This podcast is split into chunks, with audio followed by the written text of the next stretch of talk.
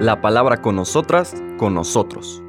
Una reflexión de la palabra cotidiana en diálogo con el acontecer de la comunidad universitaria.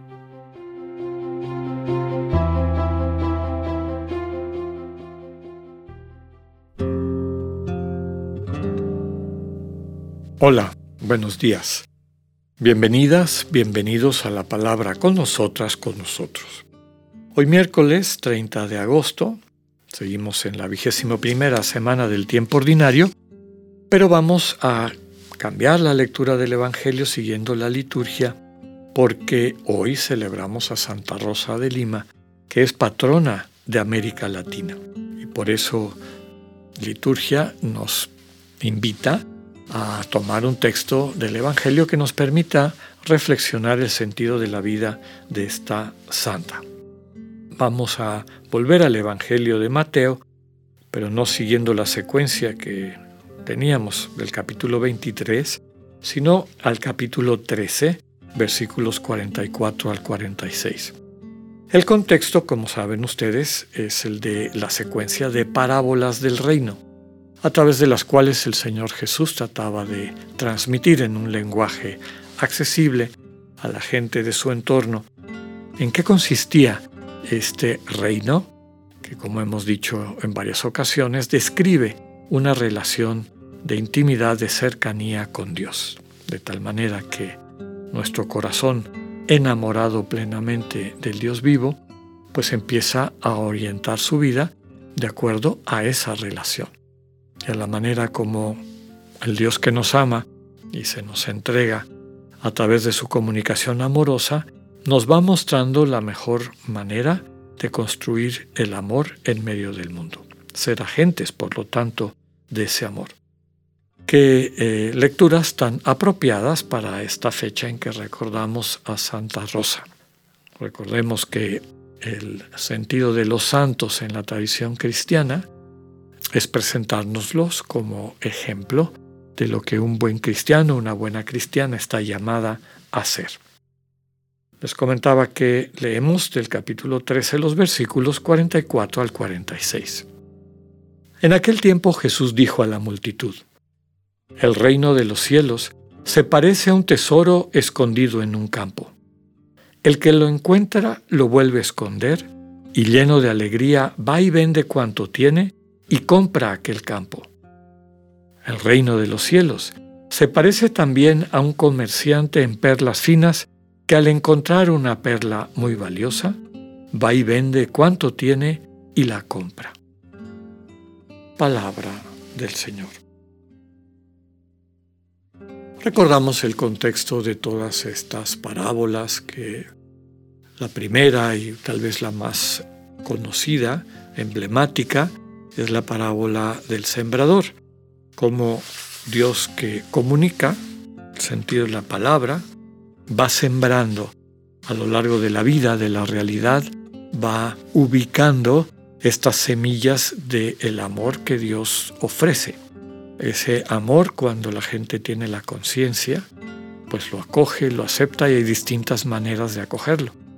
El primero de los digamos, de estos símbolos que representan las actitudes humanas, ni siquiera tiene conciencia y rápidamente el mal espíritu se lo roba. Estas semillas que, cayendo en terreno duro, en el camino, se las comen rápidamente las aves.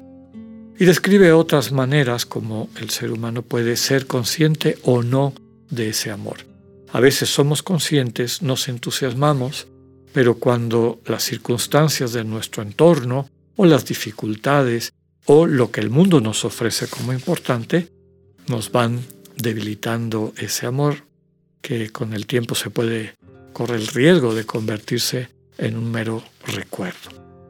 El ideal es que, como la tierra profunda, esta tierra fértil que describe la parábola, tengamos nosotros la atención puesta permanentemente en Dios acojamos ese amor conscientemente y en libertad le dejemos actuar y pasar a formar parte integral de nuestra vida y eso va a permitir que demos fruto 30, 60, 100.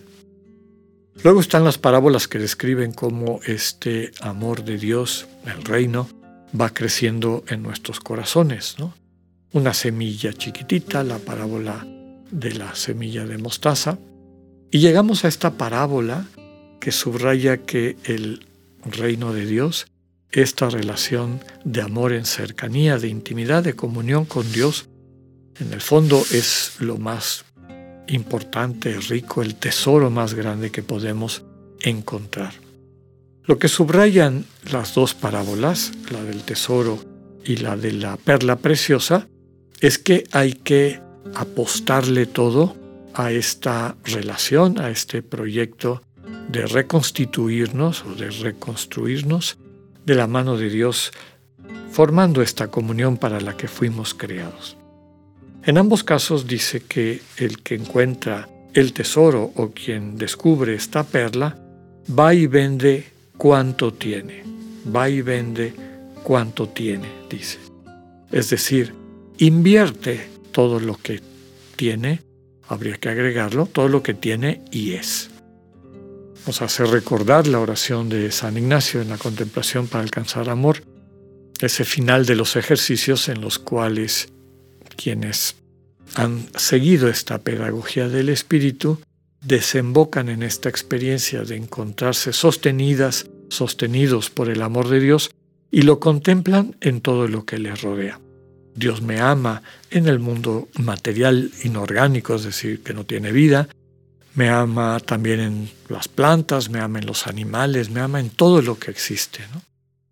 Y en ese texto San Ignacio pone la respuesta de quien se experimenta así amado, o podríamos decir quien se va descubriendo destinatario de este amor que transforma. Y ahí es donde está la que conocemos como oración de San Ignacio. Toma, Señor, y recibe mi libertad, memoria, mi entendimiento, todo mi haber y mi poseer. Es lo que estamos escuchando en esta parábola. Quien descubre el amor de Dios invierte todo lo que es en ese caminar, en ese proceso. Te doy mi libertad, que es el tesoro más grande que tiene todo ser humano, sobre la cual se va construyendo nuestra identidad como personas, todos los dones que he recibido y todos aquellos eh, recursos que tengo a mi disposición. Quiero ponerlos en tus manos, Señor, para que tú dispongas de ellos yo sé que lo fundamental es mantener tu amor y tu gracia, que es la que me va a ir guiando para que aquello que ponga en, tu mano, en tus manos eventualmente se convierta en bendición para las personas que me rodean. Santa Rosa de Lima vivió eso. Fue hija de una familia criolla, nace en el Perú, pasa sus últimos años en la ciudad de Lima en casa de sus papás, donde construye un pequeño oratorio en el jardín a donde iba ella a hacer sus devociones. Desde luego que expresa esa radicalidad y su deseo de amar completamente, entregar su vida totalmente al Señor Jesús dentro del contexto propio de su cultura, de su época, de la sensibilidad. ¿no? muy centrada alrededor del sacrificio, entendido como mortificación y demás. En el lenguaje propio de su época, ella entrega su vida al Señor Jesús. A lo mejor en la sensibilidad de nuestra época lo haríamos de una forma distinta, pero aquí lo fundamental es eso. ¿Cómo puedo yo realmente gastarme todo lo que tengo para hacerme de ese tesoro que he encontrado, que es el amor, la comunión con Dios. Independientemente del contexto cultural en el que se da, los frutos son los mismos. Ya en esa época y hasta hoy en día, la presencia de quien ha descubierto el amor, como fue Teresa de Lima, contagia, transforma, da vida a la gente que, que rodea. Así son los santos y santas. Son como catalizadores de el proceso de santificación de otras personas. ¿Cuántas personas en su época y a lo largo de los siglos, al acercarse a la figura de Rosa, al invocarla, al querer aprender de ella, reciben de manera efectiva esta gracia de ver su vida reconducida al encuentro con Dios, es decir, a esta experiencia de comunión que es el sentido de la vida humana. Pidámosle a Dios por intercesión de Santa Rosa que estemos también dispuestas y dispuestos a gastar todo para hacernos de este tesoro, la comunión centrada en el amor. Que tengan un buen día, Dios con ustedes.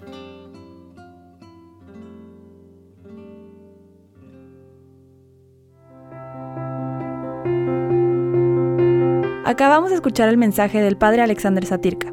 Escúchalo de lunes a viernes a las 8.45 de la mañana por radioiberoleón.com, a través de nuestra app gratuita para iOS y Android o por Spotify. Esta es una producción de Radio Ibero León en colaboración con el ITESO, Universidad Jesuita de Guadalajara.